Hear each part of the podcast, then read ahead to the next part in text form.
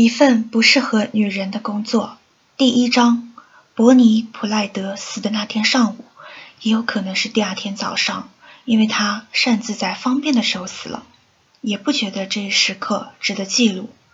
克迪利亚因地铁贝克卢线故障被困在北兰贝斯，到事务所时比平常晚了半个小时。他走出牛津广场地铁站，步入六月的明媚的阳光中。他快步走过正在浏览狄金斯·琼斯百货商店橱窗的顾客，来到喧嚣嘈杂的金利街。行人挤满了人行道，锃亮的轿车和面包车拥堵在狭窄的马路上，穿梭于其中。他知道，其实着急也没什么意义，只是遵章守时成了强迫症。今天没有约谈。也不用去见客户，手头没有特别要紧的案子，甚至连需要写的报告都没有。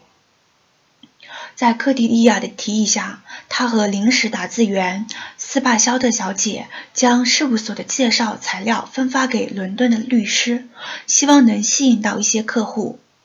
此时此刻。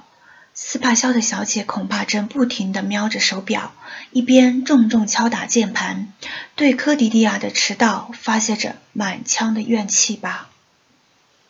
斯帕肖的小姐是个相貌平平的女人，嘴巴总是紧紧抿着，好像生怕那几颗龅牙会从嘴里弹出来。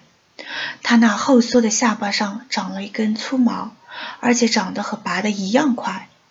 浅色的头发僵硬的呈现出乌鸡卷，在科迪利亚眼里，他的下巴和嘴是对人生而平等这种说法活生生的讽刺。科迪利亚不时尝试着去喜欢和同情斯帕肖的小姐。她住在卧室兼客厅的房间里，使用煤气灶时连五便士的钱也要计较，衣着样式仅限于拼缝和手卷边。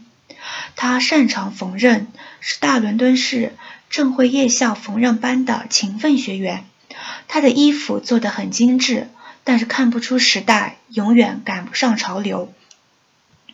灰色或黑色的直筒裙都是他练习打褶或装拉链的作品。他的上衣颜色朴素，领子和袖口是男士风格，上面却不加分别地点缀着收集来的饰品。褶边裙子经过精工裁剪，长度却恰恰暴露出她那走形的双腿和臃肿的脚踝。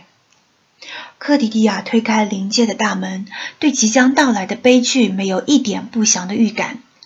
这扇门从来不上锁，这样既方便这里的神秘主人，也方便同样神秘兮兮的造访者进出。